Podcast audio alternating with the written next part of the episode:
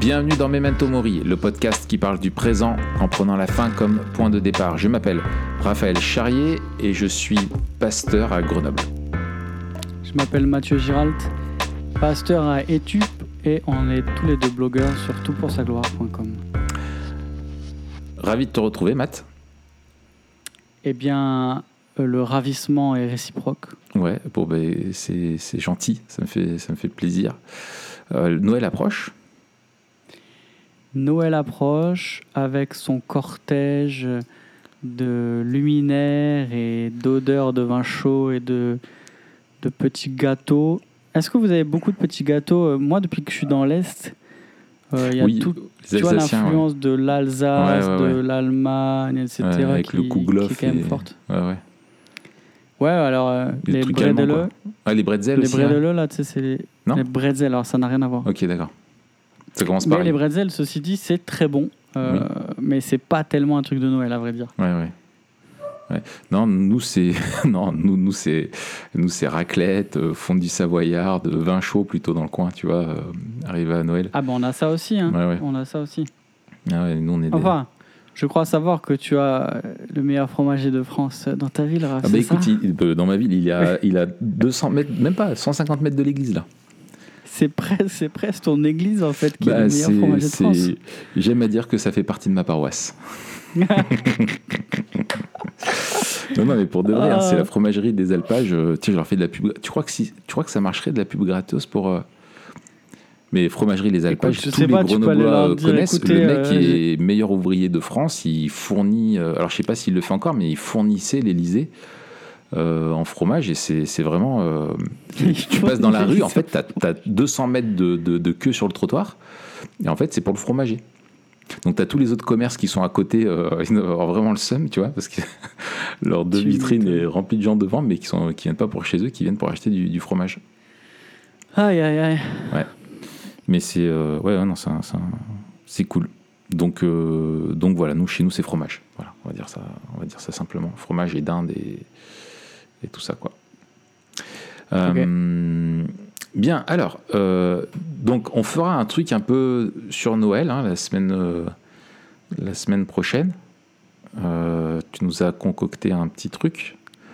Ouais, extraordinaire, tu voilà on aura une recette tu vas nous faire de la recette de ta dinde au marron peut-être Oui, oui, oui.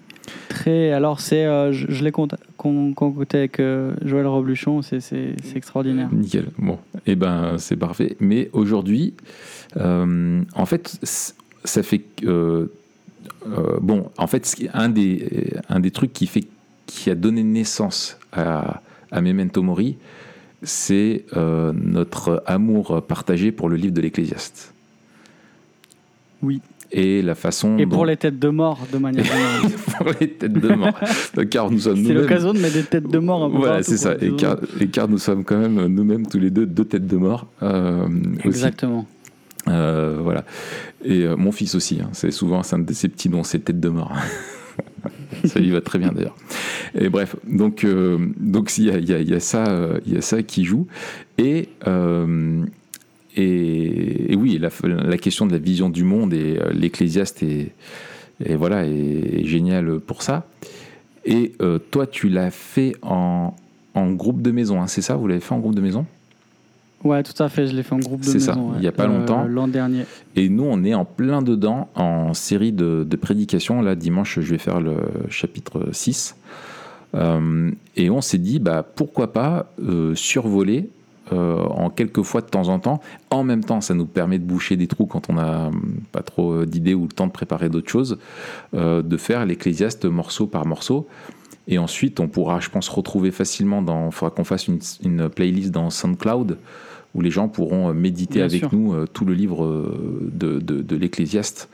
Donc, euh, Tout à fait. donc voilà, et on espère vous communiquer notre, notre, notre amour, euh, notre, notre, notre émerveillement pour ce livre, parce que voilà, on pense qu'il a un rôle vraiment important pour développer une, euh, pour développer une juste vision, euh, vision du monde. Donc voilà, on va, on va ensemble le, le parcourir. Et qu'est-ce qu'on va faire ensemble aujourd'hui dans l'Ecclésiaste Math? Et on va euh, regarder ensemble les 11 premiers versets. On aurait pu euh, découper euh, encore euh, et puis mettre un petit peu à part les, les deux premiers versets, mais on va faire la première grande section, enfin grande, la première section du livre, Mhm. donc les 11 premiers versets. Alors ce qu'on vous propose, on va pas lire le texte à chaque fois parce qu'il y a des sections qui, sont, qui vont être beaucoup plus grandes, euh, notamment euh, la, la- la prochaine. Mhm. Mais on vous propose de mettre pause et de lire euh, ce passage-là, ces 11 premiers versets, parce qu'on va euh, pas forcément les, les commenter verset par verset, mais en tout cas y faire euh, souvent référence. Mm. Je trouve alors, tu, tu posais la question pourquoi une série sur l'Ecclésiaste? C'est vrai qu'il y, a- il y a cette idée de, de partager aussi ce qu'on aime, enfin ce livre qu'on aime, mais aussi ce qu'on aime dans le livre. Oui. Parce que euh, on a fait une introduction, alors on mettra le lien vers l'introduction qu'on a faite déjà sur le livre en entier, euh, qui est un peu peut-être euh, les, les- les clés pour aborder le livre dans son ensemble. Mais ce qui est intéressant, c'est que c'est un livre finalement qui... Alors j'ai l'impression que là, il y a un regain d'intérêt pour l'Ecclésiaste depuis ces dernières années et c'est excellent. Mais a priori, c'est pas un livre qui est forcément beaucoup enseigné dans l'Église. Peut-être euh, certains passages le sont Oui. euh, de manière particulière, mais le livre en entier, pas forcément. Et donc c'est aussi intéressant, je pense, de, de regarder les pépites qu'il y a, euh, de voir sa pertinence, et puis de, de se poser ensemble la question de comment on peut le comprendre. Parce que c'est quand même aussi un livre et une littérature qui est, qui est particulière. On va pas, dans cette série non plus, trop s'étaler sur des questions euh, herméneutiques euh, et Mm. des choix d'interprétation très poussés. On va pas euh, à chaque fois se demander comment les uns et les autres demandent. On va faire plutôt quelque chose de- d'assez simple et Oui, qu'on veut comment nous on le comprend. Exactement. Euh, voilà. Hmm. Alors, euh, première question sur le texte. Peut-être, euh, pourquoi la vanité est encore pertinente en 2021 Et peut-être en deux mots, on va se poser la question, comment comprendre cette idée de vanité? Ouais. Parce que c'est les premières paroles euh, du livre. On a une mini-introduction au premier verset. Voici ce que dit le Maître, fils de David, roi à Jérusalem. Et ensuite, on a cette parole. Donc, vanité des vanités, dit le Maître. Alors là, ici, je, je cite dans la, dans la Semeur, parce que je me suis gouré d'onglets. Euh, donc, je recite dans la version qu'on va utiliser, qui est, qui est la, qui est la Colombe. colombe. Parole de l'Ecclésiaste, fils de David, roi à Jérusalem. Vanité des vanités, dit l'Ecclésiaste, vanité des vanités, tout est vanité. Hmm. Donc, c'est intéressant de regarder que euh, ce terme, suivant les différentes euh, versions de la Bible, justement, que ce soit euh, la Bible du Semeur ou la S21, il est rendu différemment. Ici, on a euh, presque la, la traduction euh, littérale, en tout cas le mot qui est employé pour rendre ce mot hébreu qui est Ebel ou Evel. Mhm. Euh, c'est la question de la, de la vanité, mais ça reste un petit peu mystérieux, encore une fois. Donc avant de se demander euh, pourquoi c'est encore pertinent, comment on peut définir cette vanité Ouais. Euh, Raph? Ouais. Euh, ouais, parce que c'est important parce que c'est vraiment la thèse et le refrain, enfin un des refrains euh, marquants de, tout le livre. Euh, moi, moi, ce que j'ai fait, c'est quand tu, quand tu regardes un petit peu les différentes traductions, tu retrouves, par exemple, dans la S21, euh, second 21, tu vas retrouver inconsistance, comble de l'inconsistance, tout n'est n'est n'est que fumée. La Bible du Semeur traduit le mot, c'est le mot euh, littéral, hein, c'est Evel, par euh, dérisoire. Euh, et tu as les traductions un peu second, un peu plus anciennes, qui traduisent par donc, euh, donc euh, vanité. Euh, alors c'est pas pas si facile que ça de comprendre. Euh, parce que euh, finalement, moi je trouve ce qui m'aide beaucoup à, comprendre, c'est tous les, justement les, différentes façons de le traduire, parce que le mot lui-même euh, est un mot qui veut dire vapeur, qui veut dire souffle.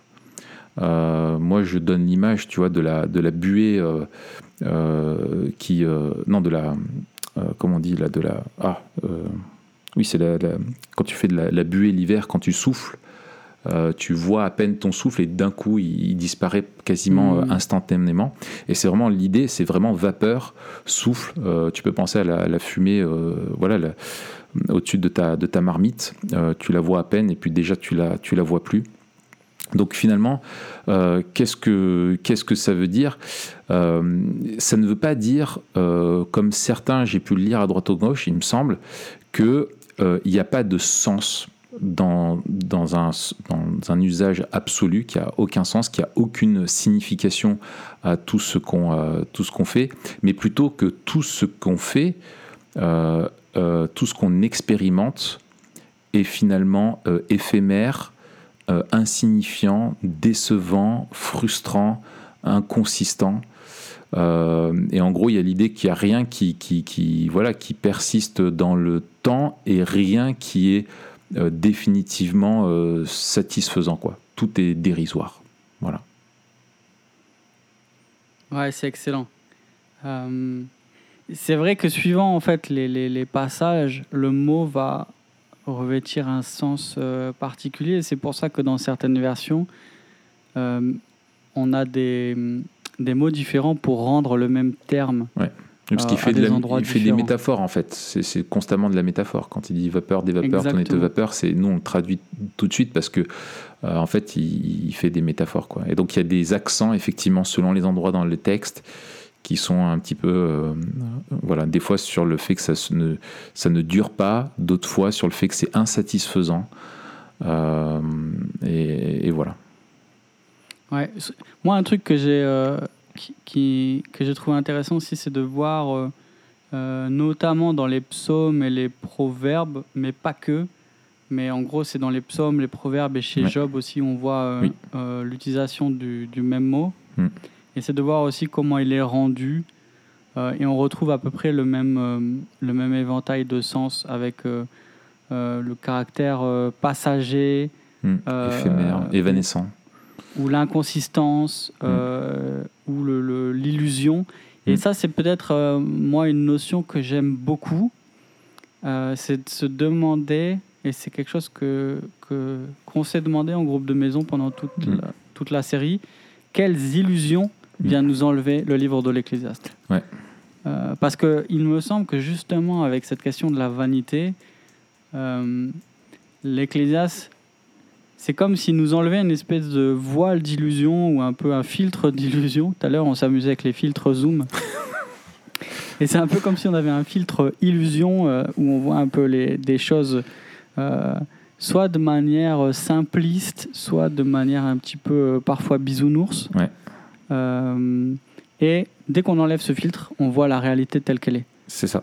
Et, et il me semble que ça, c'est aussi une, une grande vertu du livre de l'Ecclésiaste, c'est de, de nous amener face à la granularité de la vie. Et ça, c'est aussi quelque chose que j'ai voulu faire euh, en l'enseignant, c'est de se laisser interpeller par, euh, par ce que nous dit l'Ecclésiaste comme il nous le dit. Oui. Et donc ça aussi, c'est quelque chose qu'on va essayer de faire ensemble. Parce que de suite, dès qu'on nous dit quelque chose, nous, en bon petit évangélique, on a le réflexe Ah oui, mais Jésus, ou alors on veut apporter une solution, quoi. alors que l'Ecclésiaste, il nous met une patate de forain, avec, il a revêtu le gant de la vanité et il nous met une patate dans, dans la bouche. C'est ça. Euh, c'est, c'est- quand j'ai fait euh, la, la- la- la prédication, euh, je disais, euh, j'ai cité Mike Tyson. Parce qu'il faut toujours citer un, grand philosophe euh, quand, tu, quand tu prêches, tu sais. Il y en a, ils citent Socrate ou, euh, ou des grands théologiens. Moi, je cite Mike Tyson. Et, et Tyson, il disait On a tous un plan avant de monter sur le ring, jusqu'à ce qu'on prenne notre premier pain dans la tronche. et en fait, euh, et après, tu fais à l'instinct, tu fais à l'arrache, tu, fais, tu te débrouilles comme tu peux. Et en fait, je disais, bah, ce, ce- l'Ecclésiaste, c'est ce premier coup de poing, quoi. Et euh, ouais. David Super. Gibson, il a, une, il a une expression que j'aime beaucoup. Il dit justement toutes ces illusions euh, qu'on se fait. Euh, on s'illusionne du fait qu'on croit que notre vie est fondée ou tient ou qu'on contrôle des choses, euh, etc. Et en fait, l'Ecclésiaste veut nous montrer que des, ce, sont, ce n'est qu'une illusion et en fait que toutes ces choses sont comme des bulles de savon Et, euh, et c'est une très belle image, une bulle de savon, c'est une très belle image aussi de ce qu'est la vanité. Et, euh, et lui, il dit, mais en fait, le livre de l'Ecclésiaste, c'est l'aiguille qui vient pop, pop, pop, toutes les percer Mm. euh, les unes après les autres. Là, moi, je vois, je fais Tout sur fait, le, ouais. Au chapitre 6 sur les richesses, et je me dis, euh, c'est marrant parce qu'en plus, il finit la première partie du livre avec la question des richesses. Elle vient en- vraiment en dernier où il appuie beaucoup dessus. Et je me dis, je pense que c'est effectivement une des, des bulles de savon qu'on croit les plus résistantes. Euh, Aujourd'hui, nous dire que la richesse ne nous satisfera pas, euh, on a du mal à le croire. Moi, je suis convaincu encore Mhm. aujourd'hui que ma vie serait mieux avec 10 millions sur mon compte, tu vois. J'en suis convaincu. Et j'ai du mal à croire ce qui me, ce qui me dit. Tu vois, je dois vraiment le croire par la foi. Mais il y a des choses comme ça qui viennent percer. Et je te rejoins sur le fait. De, moi, je parlais des déséquilibres. Finalement, il, il, crée des. Il, il ouais, il met le projecteur à des endroits là où on veut pas et nous on voudrait tout de suite rééquilibrer, dire maintenant mais regarde il y a aussi ça, se rappeler que Dieu est aussi bon pour nous et qu'il y a aussi beaucoup. Mais non non non, acceptons ce qu'il veut nous enseigner parce qu'on en a besoin. On en a besoin et c'est en l'acceptant, en acceptant ce déséquilibre là que finalement notre vision du monde elle va s'équilibrer. Tu vois. Ouais, tout à fait. Je trouve que euh, la, vanité, puisqu'on on se demande hein, pourquoi la vanité est encore pertinente en 2021, en fait, la question c'est pour- pourquoi le, discours de l'Ecclésiaste est encore pertinent en 2021. Il me semble euh, que on essaie de s'endormir euh, ou de s'abrutir, justement peut-être pour oublier la vanité. Et que dans notre monde de divertissement, euh, on, a une espèce de... euh, on, veut échapper à la fois à nos responsabilités, mais aussi à la, dureté du monde. Euh, et, la vanité que décrit l'Ecclésiaste nous ramène un petit peu les pieds sur terre et elle nous aide à comprendre que le monde n'est pas tel qu'il devrait être. Euh, et, donc peut-être euh, à nous chrétiens, elle nous rappelle que nous avons à, à- lutter avec euh, les ténèbres qui, dans lesquelles nous sommes encore embourbés, qu'on est en train de, de vivre ces, douleurs dont, dont Paul parle en, Romains 8, qu'on attend à être, à être délivré.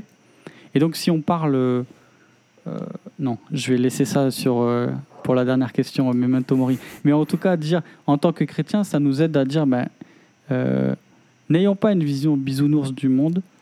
Euh, le monde est un endroit ténébreux, soumis à la vanité. Mm. Et puis dans notre apologétique aussi, ça nous aide à dire, mais on peut et on doit être d'accord avec ceux qui sont ceux qui sont déçus et tristes du monde et ceux qui le subissent parce que c'est exactement la manière dont l'écriture dépeint le monde euh, tel qu'il est aujourd'hui, c'est-à-dire tel qu'il ne devrait pas être. Et c'est seulement sur ce terreau-là qu'on peut planter la graine de l'espérance. Euh, Et, exactement. Et je pense que c'est ce qui fait résonner euh, ce livre aussi. euh, souvent, quand tu lis l'un ou l'autre commentaire ou que tu regardes, tout le monde dit c'est un des livres qui, euh, euh, qui sonne le plus contemporain.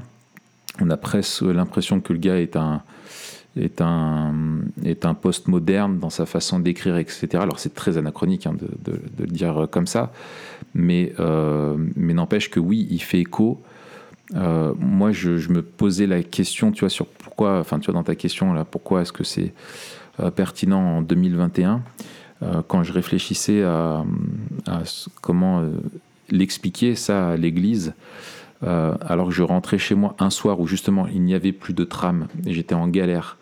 Et euh, du coup, sans tram, ça fait loin quand même pour rentrer chez moi. Donc j'étais Ouais. vanité des vanités. Je, je- voilà, et je traverse un des ponts euh, qui a, euh, donc pour les Grenoblois qui écoutent, euh, s'il y en a, le pont de la Porte de France.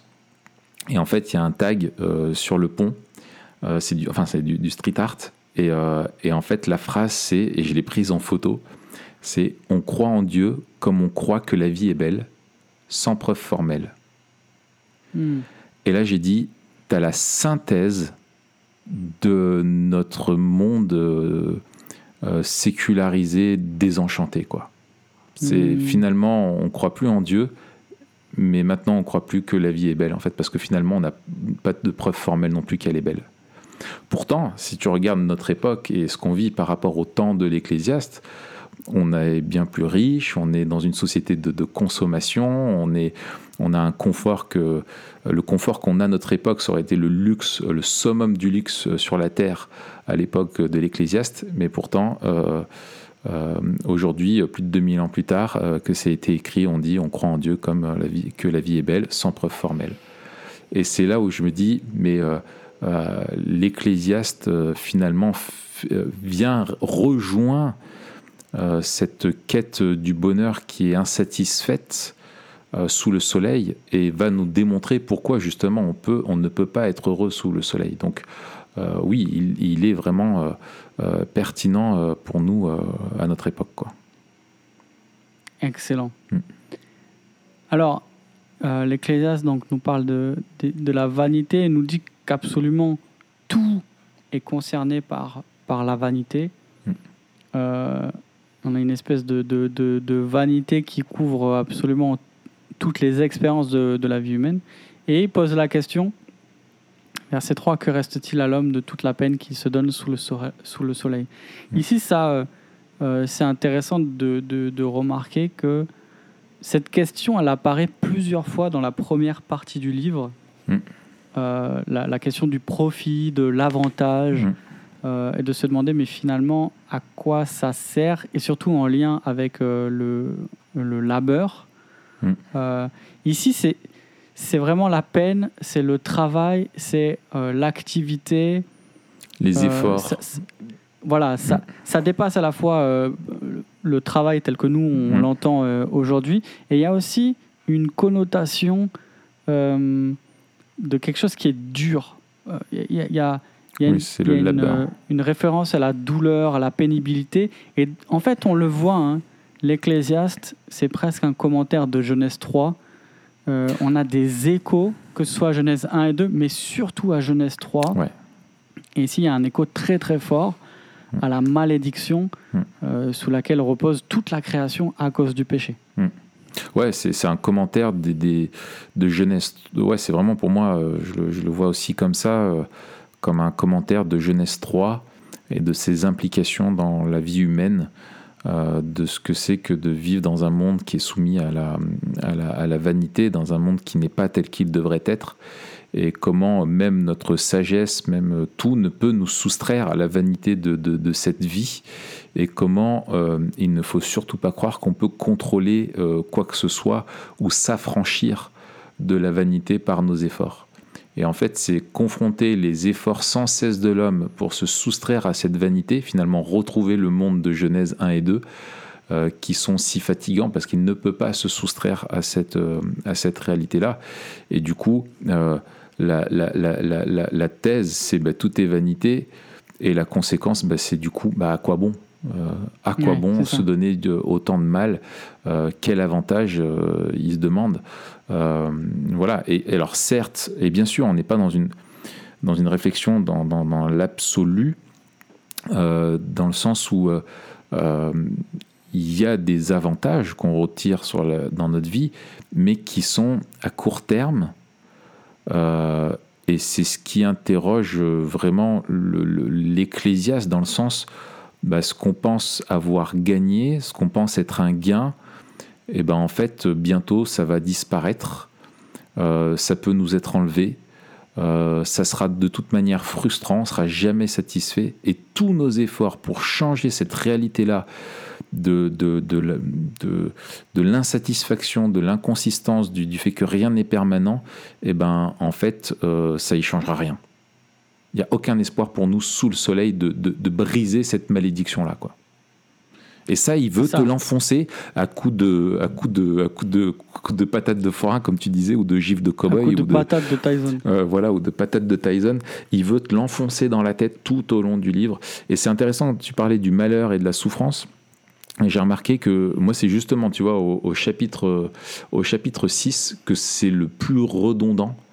Euh, J'ai vu encore euh, une autre chose qui cause énormément de souffrance à l'homme sous le soleil et beaucoup de douleur encore. Et c'est encore une chose très éprouvante que voilà. Et ça revient plus encore. Tu vois, ça monte en intensité. Et il réserve Mmh. l'argent pour la fin et ça monte en intensité de voilà. Et puis avant de basculer dans la deuxième partie du livre, à partir du chapitre 7 où du coup il va demander, donner des conseils et il dit mais à la fin en gros il arrive à des questions qui sont sans réponse en te disant mais alors euh, si même l'homme avec tous les efforts qu'il fait au final ne peut rien et ne sait même pas lui-même avec toute sa sagesse, son expérience et tout ça ce qui est bon pour lui, qui le saura? C'est ça. Et il te laisse comme ça. Ah ouais. Et après il te montre bah, en fait comment la- ton secours est en Dieu quoi, bien, avant, bien entendu. Mais c'est génial. Euh, Sa pédagogie est extraordinaire en fait. Quand tu te plonges dedans, tu te dis mais c'est- c'est incroyable ce livre, incroyable. Ouais, tout à fait. Ouais, J'espère qu'on arrivera à bien le faire ressortir. Mm. Juste une précision aussi, quand il dit euh, sous le soleil, Mm. euh, ici il est en train de, de parler de la condition humaine euh, Mhm. déchue. Il faut peut-être résister à l'envie de, de séparer l'humanité en deux et, et, et je, à mon avis, hein, de vouloir ré- résoudre une tension justement de, de paroles qui seraient trop dures en disant bah tiens quand quand le- l'Ecclésiaste dit que ça c'est vanité ou que euh, euh, ou que tout est fichu, euh, je le fais, je la, je la fais courte. Mhm. Et ben il parle des non chrétiens parce que nous savons par ailleurs que ben, les chrétiens ont une espérance, etc. Ici, sous le soleil, c'est vraiment tous les humains. C'est tout le monde. C'est-à-dire que c'est la même condition pour tous. On est, on, on est, euh, ouais, voilà. Et ça, je pense, c'est as raison de le souligner. Notre, euh, notre salut ne nous soustrait pas à la, vanité de ce monde. Il nous donne une, espérance qui, transcende euh, la réalité qu'on est, une espérance sur un monde euh, d'après et, l'irruption du, royaume de Dieu dans notre, vie, etc. Mais euh, euh, Christ lui-même n'a jamais laissé croire, et c'est finalement un, des euh, finalement, tu peux le prendre comme ça, comme un ressort aussi de l'évangile de la prospérité qui te fait croire que finalement la conversion te libère de la vanité de, de, de ce monde, Mm. que tu n'es plus soumis à la, à la souffrance, que tu vas avoir la réussite, que tu vas avoir, etc., etc. Alors que non, en fait, euh, l'homme euh, ici-bas, on est toujours dans le monde de Genèse 3. Euh, et notre Ouais, salut ne, ne change pas à cela, même à cette réalité-là. Par contre, il nous apporte effectivement une espérance, il nous apporte euh, une relation avec Dieu qui est retrouvée, etc., et un salut et, et une, vie, euh, une vie nouvelle. Mais on reste dans le monde de Genèse 3, bien entendu.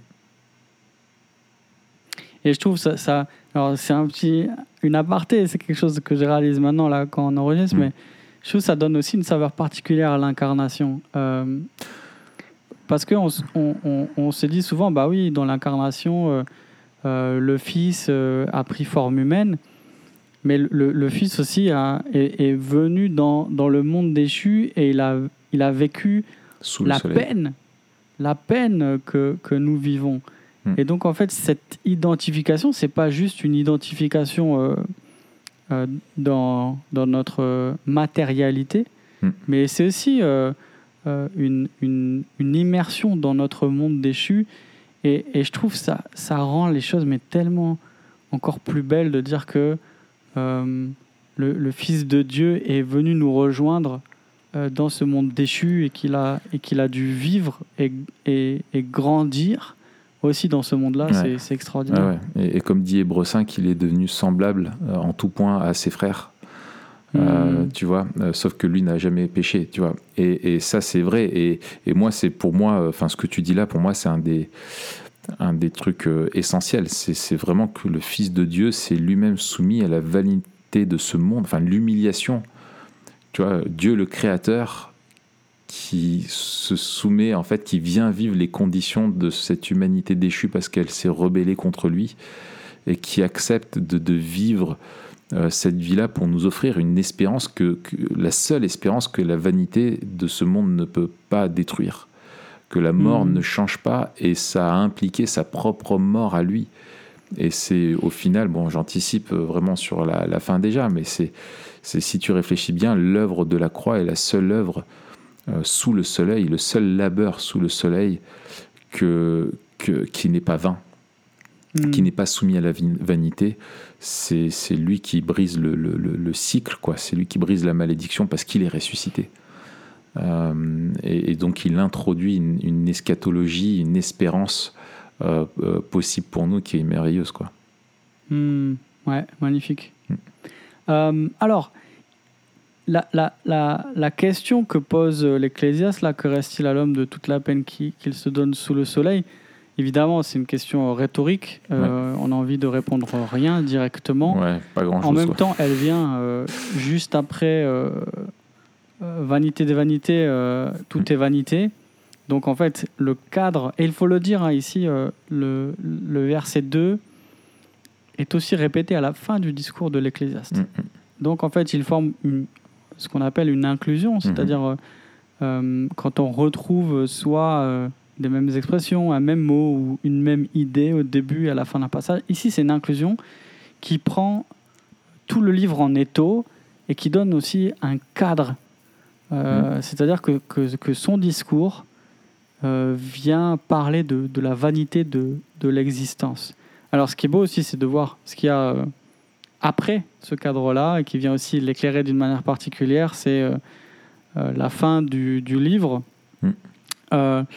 Mais voilà, donc il y a vanité. Et ensuite, il y a plusieurs exemples à partir du verset 4 euh, où l'Ecclésiaste nous parle de, euh, de cycles euh, des générations, euh, du, soleil qui se lève, du soleil qui se cou- couche, mais aussi de, du parcours du vent, des fleuves qui vont à la mer, etc. Alors, qu'est-ce qu'il veut nous dire ici avec ces images, euh, Raph Euh, eh bien, en fait, je pense qu'il y, a- plusieurs choses. En fait, il y a déjà le fait que euh, il y a ce côté cyclique qui est là, parce que ce sont vraiment des cycles, hein, celui du soleil, celui de, de l'eau, celui du vent. Et finalement, il nous confronte au fait que voilà, il y a une réalité qui est cyclique. Euh, et euh, qui, n'apporte ni nouveauté d'un côté, euh, ni issue. Et c'est la, conclusion en fait, c'est qu'il n'y a, rien de nouveau sous le, il y a rien de nouveau sous le soleil quoi. Ça ne change pas. Et même les générations, il y en a une qui vient, l'autre qui part, et, et, voilà, etc., etc. Quoi. Et en fait, l'idée, il me semble qu'il y a là derrière, enfin en tout cas une des idées euh, qu'il y a derrière, c'est que bah, d'une part, la réalité ne, change pas, le monde de Genèse 3 euh, demeure, Euh, il n'y a rien de nouveau qu'on puisse faire malgré tout le mal qu'on se donne qui va pouvoir euh, briser euh, ce cycle-là euh, de notre frustration et de notre insatisfaction. Pourquoi en fait? Bah Parce que finalement, l'homme euh, ne change pas. En fait, quand il n'y a rien de nouveau sous le soleil, c'est que fondamentalement, l'homme ne change pas. Certes, euh, bien sûr qu'il ne parle pas de, euh, des progrès que peut faire l'homme dans sa connaissance, dans sa maîtrise de, différentes choses. Bien sûr qu'il y en a. Lui-même, il dira au chapitre 2 combien il a, il a participé à, à ces progrès, à ces progrès-là.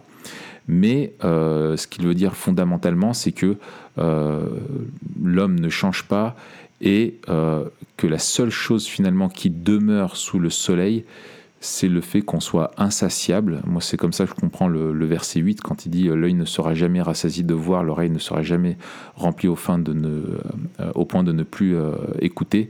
C'est qu'on n'arrive jamais à cette insatisfaction et que rien ne peut venir changer cette, cette réalité-là sous le soleil. Ouais. Et d'ailleurs, je trouve que ce verset euh, 8 euh, est un verset intéressant dans notre rapport aux, nouvelles, aux réseaux sociaux, aux séries. Euh, même ce, ce truc de, euh, qui a été inventé, là, cette expression il y a quelques années, de le FOMO, Ouais. fear of missing out, la, la, la peur de louper quelque chose. L'événement, ouais, le buzz. ouais. Et on a cette idée que, eh bien, on, on est toujours à la recherche de quelque chose euh, qui va nous combler. Ah ben ça c'est l'expérience. Voilà. Après ça, j'aurais plus besoin de ça. Mm. Euh, ah mais une fois que j'aurais vu ça, alors je serai, euh, je serai content ou je serai, je serai comblé. Hmm. Et finalement, en fait, c'est aussi une réflexion sur le, le contentement. Et à cet égard, euh, il y a une citation que j'aime beaucoup aussi en lien avec euh, les illusions. Ça, j'ai trouvé dans le. Je crois que c'est chez Nivak. Mhm. Euh, c'est Provan qui dit Il faut abandonner nos illusions, embrasser les choses telles qu'elles sont vraiment pour vivre une vie de contentement en harmonie avec la réalité des choses. Mhm. Et dire Mais qu'est-ce que ça veut dire de vivre le contentement quand on lit que l'œil ne se rassasie pas de voir et l'oreille ne se lasse pas d'entendre Où, où est-ce qu'on va chercher ce qui peut nous, nous contenter? Excellent. et là, je trouvais c'était vraiment une, un verset qui était très très fort, euh, très très Ouais. fort là-dedans. Ouais, ouais. Et, et je crois que le euh, l'idée c'est que en fait notre problème et c'est la première une des illusions qu'il veut euh, qu'il veut peut-être percer, c'est qu'on ne veut pas croire que la vie soit finalement qu'une réalité frustrante et, et décevante. En fait, on le refuse.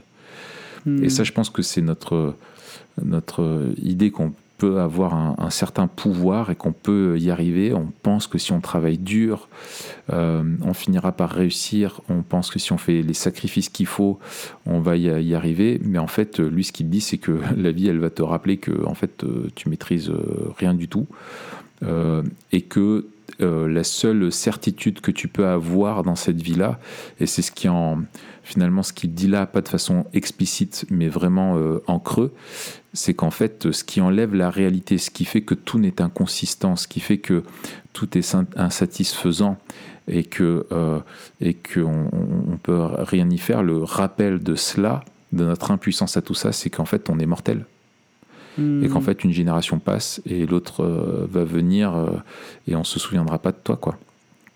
Euh, et en fait tu fais partie de ce cycle là qui ne change pas et les générations futures aussi. Je me souviens c'est Florent Varac qui dans son église avait dit mais tous ceux qui se souviennent de leurs parents lèvent la main. Donc t'as tout le monde qui lève la main sauf peut-être une ou deux exceptions.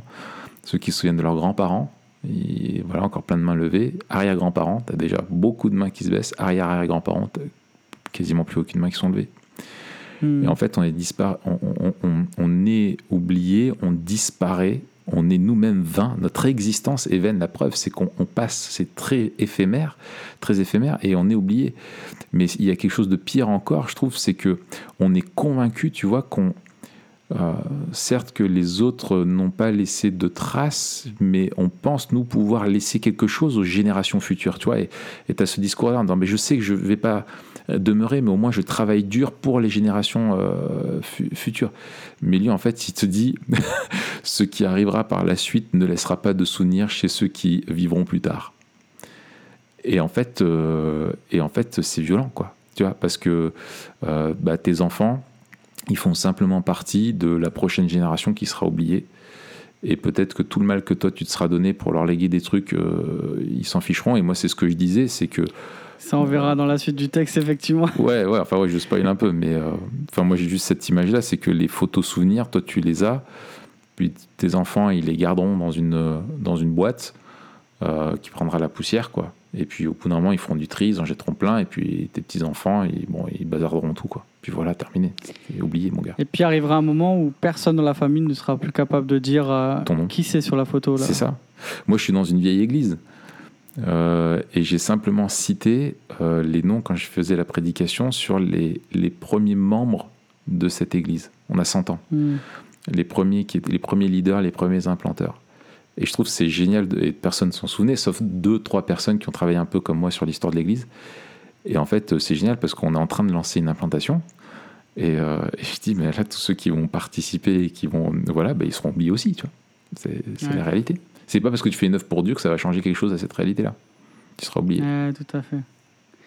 Moi, j'aime bien euh, euh, ce que dit Romerovski.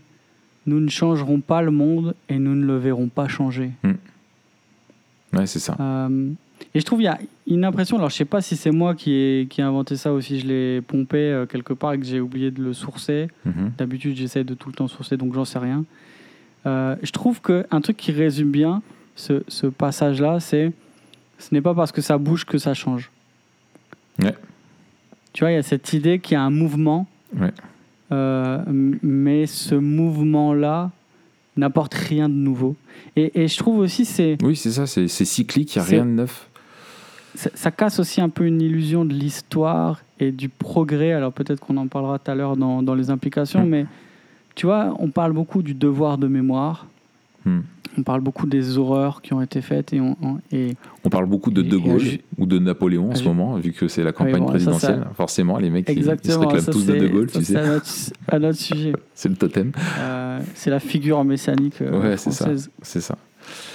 Euh, mais tu vois, on, on parle de devoir de mémoire, on parle aussi de, tu vois, concernant en particulier la Shoah, il faut pas, on peut pas oublier, il y a, il y a, y a, y a quelque chose de, s'il y a bien quelque chose qu'on doit pas oublier, c'est c'est l'horreur pour ne pas qu'elle se reproduise. Mm, mm. Mais en fait, si on prend un peu de recul, on voit que l'horreur s'est reproduite encore et encore Bien partout et qu'elle continue de, de se produire ailleurs. Mm. Euh, et c'est à la fois terrible et, et c'est en même temps le monde tel qu'il est.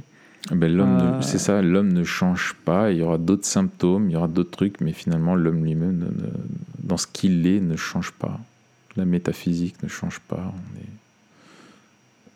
est, on est ce qu'on est. Une horreur en remplace une autre, une frustration en remplace une autre, une joie en remplace une autre. Je me souviens de Tom Blanchard, euh, professeur à l'Institut biblique de Genève, euh, qui, euh, que j'ai- j'apprécie énormément. Il nous faisait un cours sur l'Ancien Testament et je me souviens, il nous parlait du livre de Job. Hmm. Il a écrit il y a trois mots qu'il faut que vous euh, mémorisiez, qui vous seront utiles toute votre vie. Je sais pas si tu avais fait le coup à toi euh, quand Ouais, c'était. je me rappelle.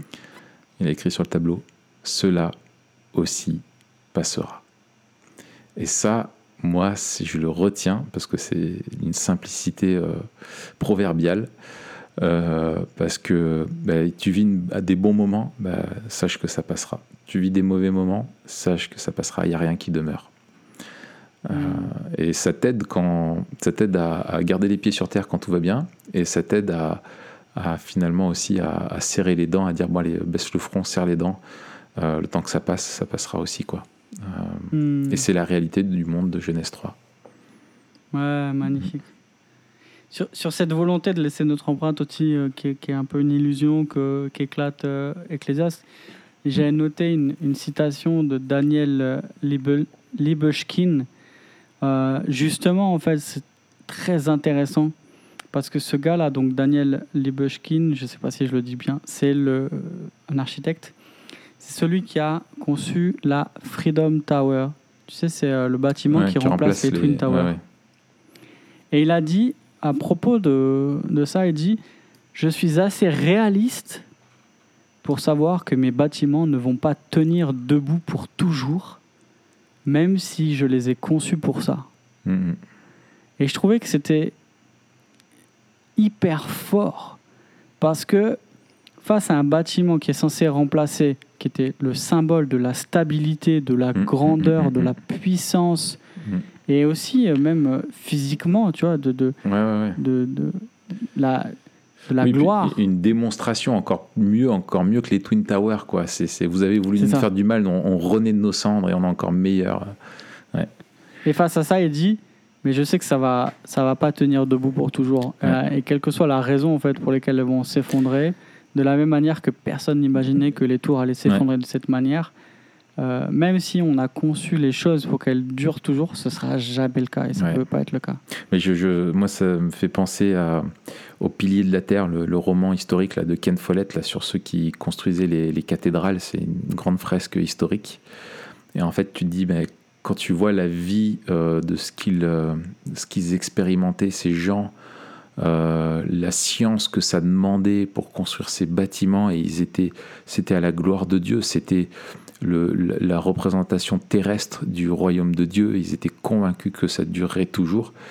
Et tu vois avec euh, les guerres ou combien ont été euh, rasés avec deux bombes en un instant sur des, c'était des siècles parfois de, construction. Combien de civilisations se sont effondrées, combien de châteaux ne sont que des ruines aujourd'hui, combien de, de grandes de maisons durement euh, construites sont en ruine après une nuit de tempête. Euh, combien de- d'entreprises, après un crash boursier qui ont coûté tant de temps et d'énergie à être construites, sont balayées comme ça. Euh, moi, je pensais, euh, là, il y a mon bouquin qui, sortira bientôt normalement. Et je pensais à ça. Et puis, tu sais, comme tout auteur, quand tu écris un bouquin, tu veux que ça compte et tu espères vraiment faire un bon livre, tu vois. Et tu te dis, ouais, j'espère qu'il. Tu au fond de ton cœur, tu es un peu orgueilleux, forcément. Tu te dis, ouais, je vais faire un livre, je veux qu'il marque toute une génération, qui soit. Voilà. Et en fait, euh, j'écoutais à la radio, je tombais là-dessus. Il disait, en, en six siècles, il y a 140 millions de livres. euh, environ au minimum qui ont été publiés, hein, pas écrits. Il ne faut pas compter tous ceux qui ont été écrits, mais qui, qui n'ont jamais été publiés. Je sais pas, euh, je ne pense pas qu'on puisse avoir les, les, chiffres. Et il disait, il y en a eu 40 000 qui sont publiés rien que cette année en France. Et je me dis, purée, mais il y a combien d'auteurs Je vois comme j'ai galéré, tu vois, le temps que ça m'a pris. Combien de mecs ont galéré comme moi, des heures de recherche, des heures de travail, d'écriture, réécriture. Et je me dis, mais les gens, ils disent combien de livres par an? Hmm. et, et dans leur, et dans ta vie, il y a combien de livres qui t'ont marqué que tu retiendras? Tu vois? Et, et de ces livres-là, euh, sur les 200 pages qui contiennent, tu vas retenir quoi? Peut-être une ou deux phrases, une idée qui t'aura marqué? Hmm. Vanité des vanités. Tu vois, ça Exact. fait du bien. Tu sais, tu redescends de quelques étages, tu vois, ça m'a calmé, tu vois. C'est, c'est voilà, ça sera balayé, tu seras oublié. C'est comme les frères Morav, quoi. C'est prêche, meurt, soit comme oublié. Zizendorf. Voilà, Ouais. eux, ils l'avaient vraiment compris, c'était intégré, les mecs, ils, avaient le logiciel. euh, et en fait, finalement, il y a un côté, bon, c'est les applications, mais libérateur aussi là-dedans. Ouais, grave. Bah, parlons des applications, Mm. on, peut, on peut y glisser. Mm. Et justement, je trouve que c'est intéressant aussi sur notre responsabilité. Mm. Euh, parce que je pense pas, et c'est aussi une des leçons qu'on verra un petit peu plus tard dans le livre, que ce constat doit nous, doit nous, tu vois, nous tétaniser euh, et nous laisser un petit peu euh, amorphes ou inertes. Au contraire, je dirais, ça doit non seulement euh, nourrir, nourrir notre entreprise, notre esprit d'entreprise, mais aussi peut-être euh, alimenter une saine ambition. Et, et je ne crois pas en fait que le constat de vanité doit euh, éteindre toute ambition. Non. Par contre, elle la redirige, elle la cadre. Et Exactement. je, et- et je trouve que, euh, au lieu de, de penser à ce qu'on pourrait laisser, euh, ce qu'on va retenir et la manière dont on va changer le monde, il y a une espèce de proximité et de responsabilité de proximité qui dit en fait quelles sont les vocations que Dieu t'a données? Et en fait, c'est ça que tu contrôles. C'est pas, euh, c'est pas je vais changer le monde machin. C'est je vais euh, déjà pas réfléchir en termes de ce que je vais accomplir, mais plutôt de ce que Dieu me demande. Et aussi, je peux vraiment être ambitieux dans le sens où je, je veux dire non. Là où je veux compter, c'est pas qu'on qu'on qu'on se souvienne de moi, mais c'est d'avoir une influence sur ceux qui m'entourent et que Dieu a, a placé autour de moi maintenant, en fait. Mhm. Euh, et en fait, on parle par exemple de, tu vois, moi, je, je suis en train de lire aussi le, le livre des proverbes et, et je redécouvre peut-être une dimension que j'avais, j'avais un petit peu essentialisé, si tu veux, les proverbes. Mhm. Euh, et je redécouvre en fait que c'est euh, les écrits aussi euh, euh, d'un père à, à- à son fils. Ouais. Alors bien sûr qu'il y a peut-être une dimension voilà, de, de la cour royale et de Mhm. l'instruction, etc. Comme c'est le cas d'ailleurs dans, dans Oui, l'Ecclésiaste, euh, peut-être. ouais.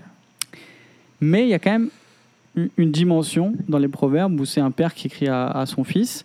C'est un père aussi qui dit à son fils écoute l'instruction de, de- de tes parents. Et cette idée, mais en fait, euh, moi, la première influence que je vais avoir, c'est sur mes enfants. Et si je veux être ambitieux, c'est Comment aider mes enfants Tu veux être un influenceur en fait. Moi, je vais avoir un Instagram et j'aurai deux abonnés Voilà, euh. Léon et Ezra. C'est ça. euh, Tout à fait. Tout à fait. Non, mais tu dis, voilà, euh, on veut avoir une influence parce qu'il me semble qu'on est appelé à avoir une influence. C'est la question de la responsabilité. Mais est-ce qu'on veut s'évertuer euh, à avoir une influence sur ceux qui sont loin de nous? Ou est-ce qu'on on mise notre énergie sur euh, ceux qui sont proches de nous, notre famille, nos voisins, pour nous, euh, euh, notre, notre communauté, euh, nous qui sommes responsables tu Ouais, vois ouais, mais je pense que euh, moi, la- c'est la- la- le truc que je suis en train de voir de plus en plus, euh, avec l'Ecclésiaste, c'est que vraiment il veut en fait, il pointe.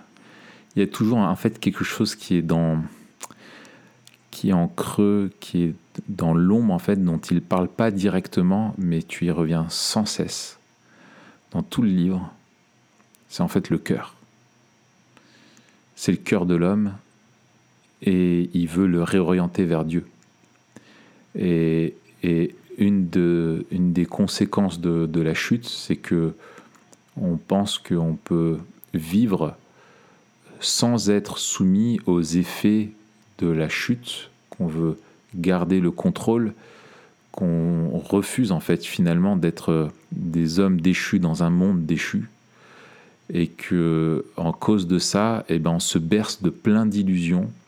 On a le cœur qui est rempli d'idoles, de, de, tout plein de trucs, et, euh, et, même une de ces illusions, c'est que vu qu'on est le peuple de Dieu, on peut avoir une sagesse qui nous donnera le succès, qui nous permettra de bien vivre, etc. Et lui, en fait, il te t'attrape, coup de tête, balayette, manchette, il te met par terre, clé de bras, il te casse une phalange, une autre, une articulation, une autre. Il te démonte tout systématiquement. Et en fait, tu vois que à chaque fois, il, montre à quel point on est orgueilleux, à quel point on est, on est, on pense être au, contrôle de, tout ça, on pense en fait être Dieu, quoi. On pense qu'on peut contrôler notre vie comme euh, à la place de Dieu ou euh, pire sans lui. Euh, et que en fait tout ça c'est totalement vain et que c'est libérateur de retrouver notre position de créature en fait parce que c'est quand on retrouve notre position de créature qu'on découvre qu'on redécouvre la vraie dépendance envers le Créateur qui, lui, n'est pas soumis à la vanité. Et tu regardes le contraste dans tout le livre entre les œuvres de Dieu et, les, et la réalité de la vie humaine. Le contraste, il est extraordinaire. Je pense au chapitre 3 en particulier, euh, qui, euh, qui, est magnifique euh, à ce sujet-là. On ira bientôt dedans. Mais c'est ça que je trouve excellent. quoi. et en fait, dans notre, dans notre l'aveuglement de notre, de notre péché, de notre cœur, de notre orgueil, on vit comme des enfants qui, moi c'est l'image que j'ai, tu vois, c'est comme des enfants euh, sur une plage qui construisent des châteaux de sable et qui sont convaincus qu'ils sont en train de faire des vrais châteaux forts, tu vois. Mm. Euh, et alors en fait, il y a la marée qui est en train de monter, quoi. Mm. Et ils sont là, ouais, on est des oufs. on est des ouf, on fait un truc de dingue et tout. Et puis t'as la marée qui monte, et puis la voix, oh, bah, c'est loin. Mais non, c'est pas une vraie marée. Ça, ça, on est sûr que ça demeurera, quoi. On est sûr qu'on va, qu'on va y arriver, etc. Et en fait, te, te rappeler que bah, t'es un humain déchu, pour moi, c'est une implication énorme. C'est te rappeler que tu vas mourir. Et c'est memento mori. T'apprends à vivre sagement, quoi. Euh, mm. C'est te, te, rappeler que voilà, se préparer à mourir, c'est se préparer à vivre, disait Spurgeon. Et c'est juste, c'est pas morbide, c'est juste réaliste. Mm. Euh, c'est juste réaliste. Et tu vois, euh, j'ai été surpris parce que j'ai vu que pour beaucoup de vieux chrétiens, alors je parle de vieux au sens de chrétiens convertis depuis longtemps, l'ecclésiaste était plus dur à encaisser que pour des jeunes chrétiens mmh. qui venaient de se convertir. Parce que, et je pense que plus tu découvres le livre de l'Ecclésiaste tard, dans ta vie chrétienne, et que tu te plonges dedans euh, tard, euh, plus ça, ça, passe mal. Euh, ouais, c'est possible. Parce que les jeunes chrétiens, eux, ils se disent Mais oui, moi, je vis dans le monde de Genèse 3, c'est pour ça que je me suis tourné vers Christ. tu vois et, euh, et, les vieux chrétiens, eux, ils te disent euh, Ouais, mais non, mais tout n'est pas si noir, on a cette, expérience, cette espérance-là du Seigneur, etc. Et en fait, tu vois que l'illusion aussi de, de, toute la vie matérielle et de ce qu'on a. Et, et voilà, euh, moi je me souviens à la fin de la prédication d'introduction, il y en a qui disaient Bon, bah alors est-ce que ça vaut le coup d'aller au boulot demain Tu vois? C'était, mmh. tu vois, les gars, eh ben en fait, c'est, c'est, ça fait du bien de se rappeler que, euh, en fait, euh, en fait, tu vas mourir et que tout ce que tu fais, en définitive, est vain. Euh, 100% des médecins perdent 100% de leurs patients. Tu vois, c'est qu'une question de temps. Et mmh. quand tu es là à lutter contre le Covid et que tu crois que euh, aucune mort n'est acceptable, tu vois, avec tous ces discours-là, on part en guerre conduit par les sachants Tu vois, Macron qui, qui disait ça, on est en guerre, conduit par les sachants et on va vaincre le truc, etc. Ah ouais, et la prochaine euh, maladie et la prochaine truc, tous ceux qui attrapent le Covid meurent. Mm. Et tous ceux qui ne l'attrapent pas meurent. On va tous mourir. Et Mhm. combien d'efforts, combien de difficultés on se donne pour se libérer? Est-ce qu'il ne faut pas les faire? Bien sûr qu'il faut les faire, mais il faut rester à notre place. Et se rappeler qu'on va mourir. Ça va ça. nous rappeler, euh, ça va nous donner, un- ça va nous remettre les pendules à l'heure, quoi. Memento Mori. Exactement. Mais euh, je trouve aussi qu'il y a quelque chose qui est fort. Alors, c'est pas l'accent du texte, et, euh, et là, on, on est vraiment dans l'implication. Oui, oui, oui. Mais si on prend un petit peu de recul, euh, cette question de, des cycles et cette question aussi du, du soleil et du vent et, et de la mer. Alors, encore une fois, le texte ici il souligne la continuité et, puis- et puis pas l'immobilisme parce que Mm. ça bouge. euh, mais, mais le côté euh, cyclique, Cyclique. est En presque, fait, c'est euh, cercle- pas C'est, c'est- voilà, c'est sans issue, ça tourne en rond et c'est sans C'est issue. Moi, j'aime beaucoup l'image de la mer, euh, tu vois, des, des, des, des- des- fleuves qui se jettent dans la mer mais qui ne la remplissent jamais. Et Ouais, après, tu as l'insatisfaction de l'homme, quoi. Tu vois, je trouve que c'est, c'est vraiment, c'est vraiment parlant, quoi. Mais, mais quand on prend un peu de recul et puis avec euh, aussi quand on parce que c'est c'est aussi un, un des buts qu'on a, c'est-à-dire de comment ça ça peut alimenter notre vision du monde. Nous, on croit aussi à la providence, c'est-à-dire que ce qui permet de pas nous flinguer quand on lit ça, c'est de dire que oui, à notre échelle, euh, on n'est pas Dieu, que non, on ne contrôle pas le futur, Mm. que non, euh, ce qu'on entreprend, ce qu'on entreprend ne va pas ni changer le cours de l'histoire, ni changer euh, fondamentalement la condition humaine.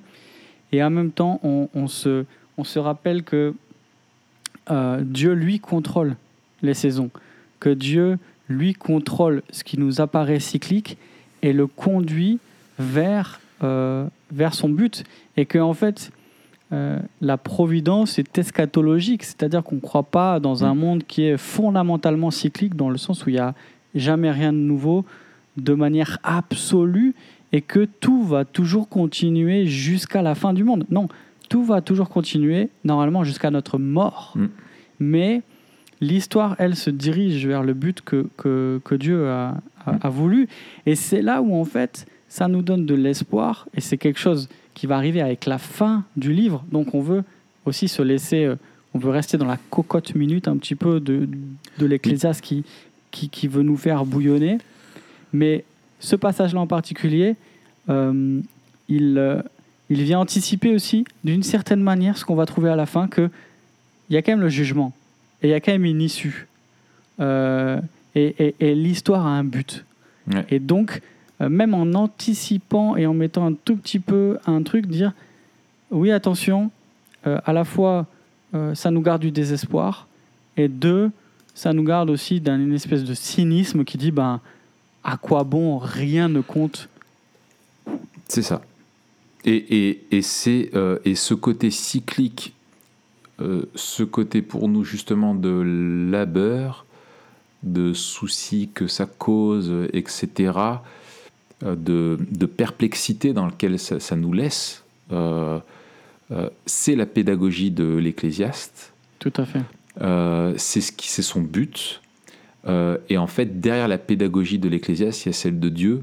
Et juste après, plus loin dans le texte, hein, il dit euh, c'est un souci fâcheux que Dieu donne aux humains comme moyen d'humiliation. Et je pense que tout ce côté cyclique, ce côté d'un Dieu, dans sa grâce, nous, nous, le, nous fait manger notre pain noir pour nous permettre de nous réaliser que notre satisfaction ne peut pas se trouver euh, sous le soleil, qu'elle Mm. se trouve simplement en lui. Et, et, ça, il veut nous le, il veut nous le rappeler. L'Ecclésiaste veut nous veut péter les, les bulles. Et j'ai aimé cette, image dans.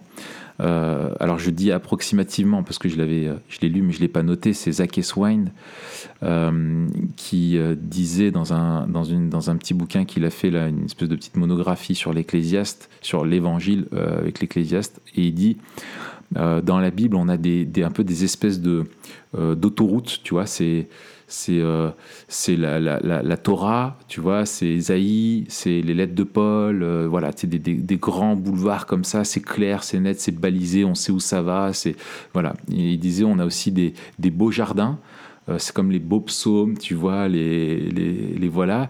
Tu as des galeries d'art avec des grands tableaux historiques, etc.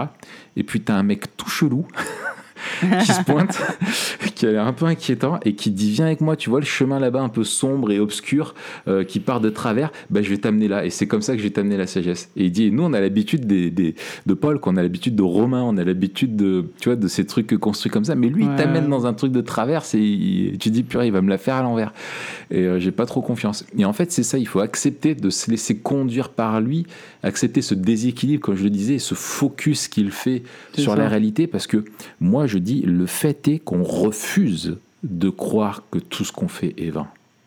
On, hmm. veut à tout prix et on, prétend euh, croire que euh, on peut faire des choses qui euh, et on peut accomplir des choses qui ont une portée dans l'éternité. Et tout de suite, on va dire ouais, mais quand tu fais de l'évangélisation, quand quelqu'un est sauvé ou quand ceci, quand cela, tu vois, on veut.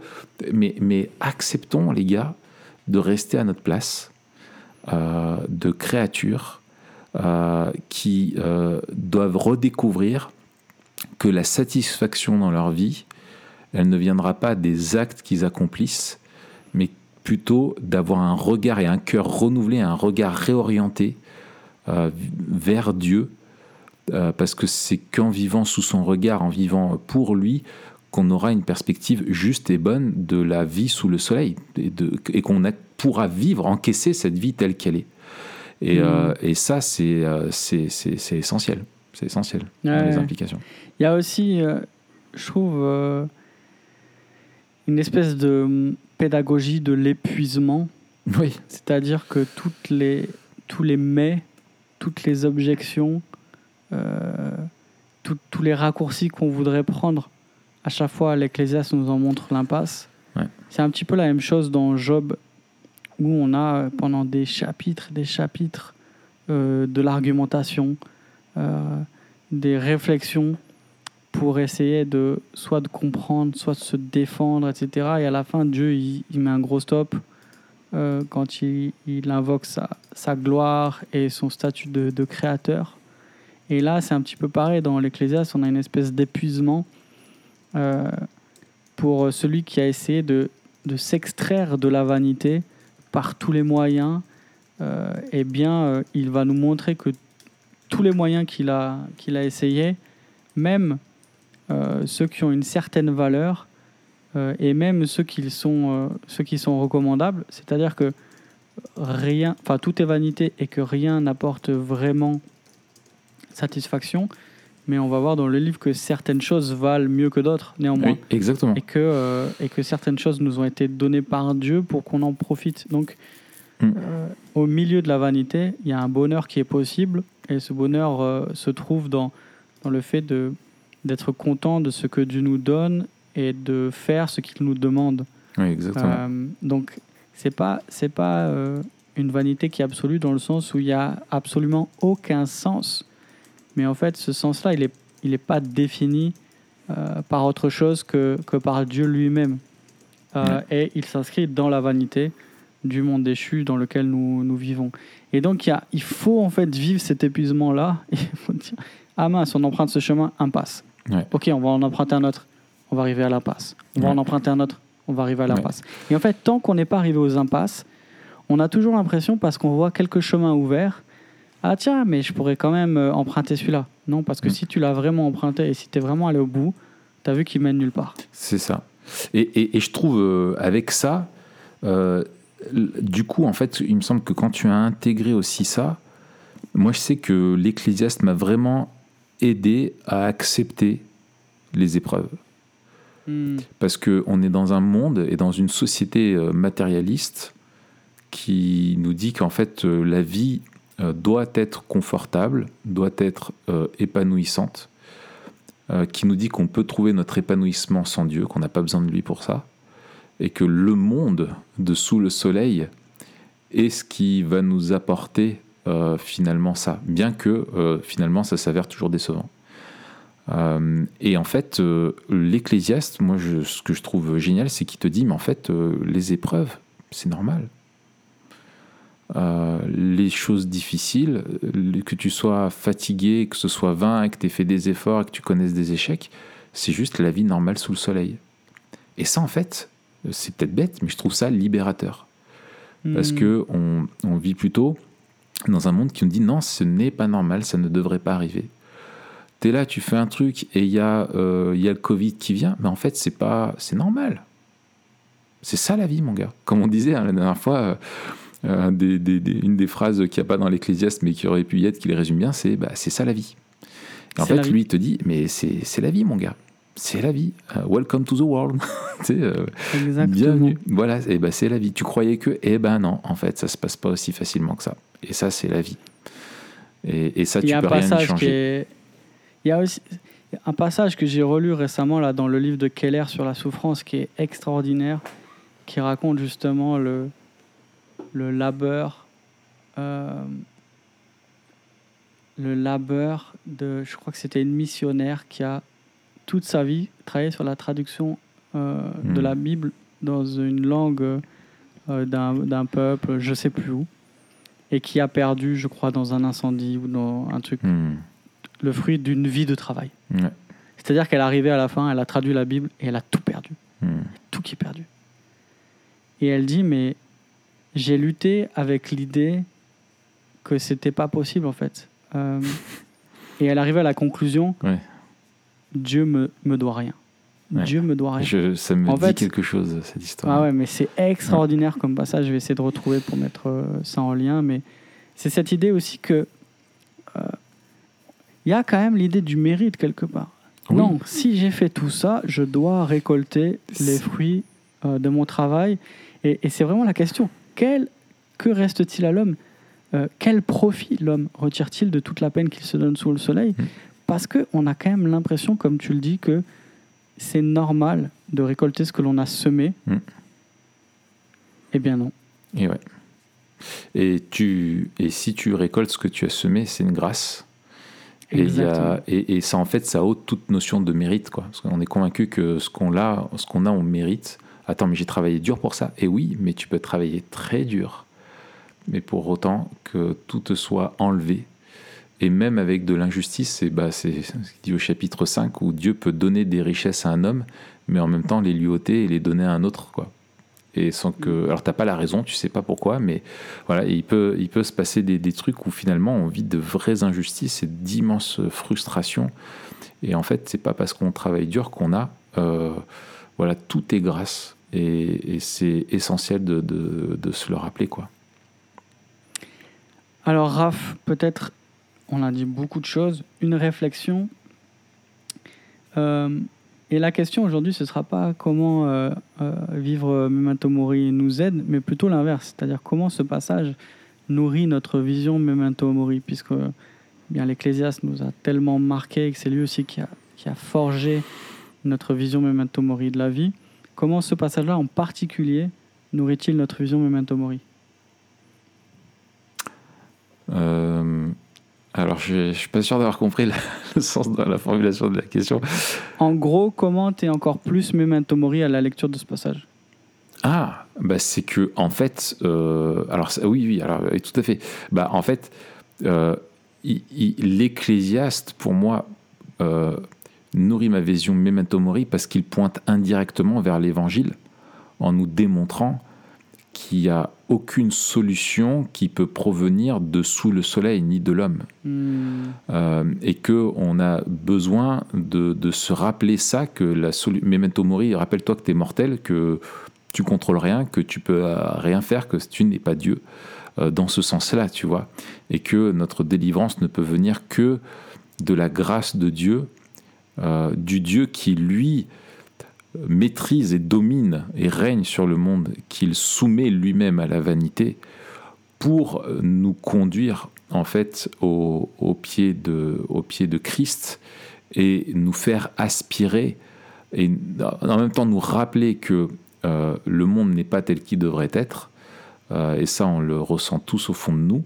parce que sinon on se plaindrait pas sinon l'ecclésiaste n'existerait pas on se plaindrait pas en fait le monde s'il est tel qu'il est c'est normal il n'y a pas de raison de se plaindre mais euh, Dieu nous rappelle que le monde n'est pas tel qu'il devrait être et c'est une bénédiction pour nous pousser et, à aspirer à un autre monde, à une autre réalité et, au fait que nous, on ne peut rien faire pour la faire venir et rien faire pour changer euh, notre, notre destinée nous-mêmes.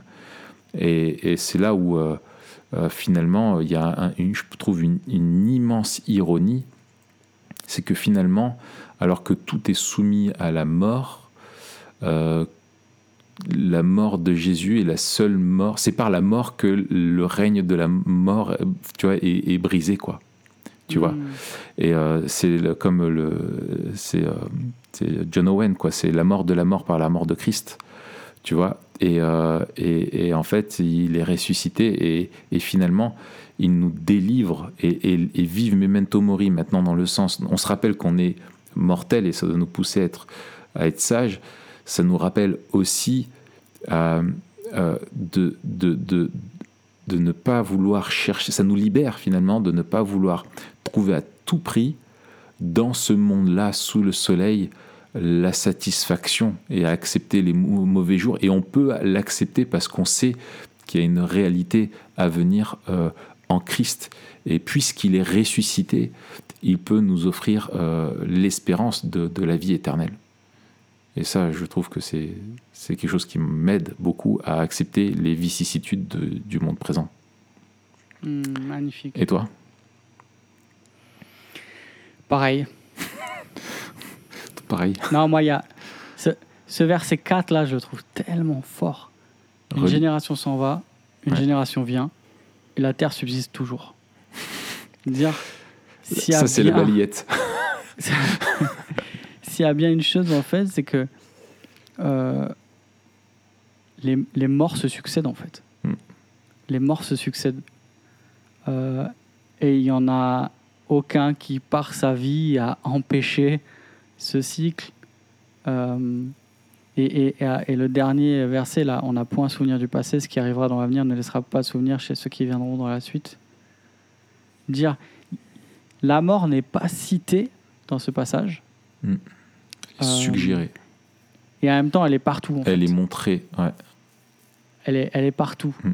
Euh, à, à chaque fois qu'on nous parle d'une nouvelle génération, à chaque fois qu'on nous parle des siècles qui nous ont précédés, euh, à, ch- à chaque fois qu'on nous parle de... Et si tout de- est vanité, que nous sommes nous-mêmes finalement euh, vanité, nous-mêmes dans notre euh, dans notre existence, on est mortel. Il y a, il y a ce terme de, de l'existence, enfin cette idée que l'existence elle-même est vanité et l'existence elle-même n'est qu'un souffle. Mm. On retrouve cette grande idée là du, du psaume 90. Euh, on, on- y a qu'une- elle n'est qu'une vapeur, notre, notre vie ne dure qu'une vapeur.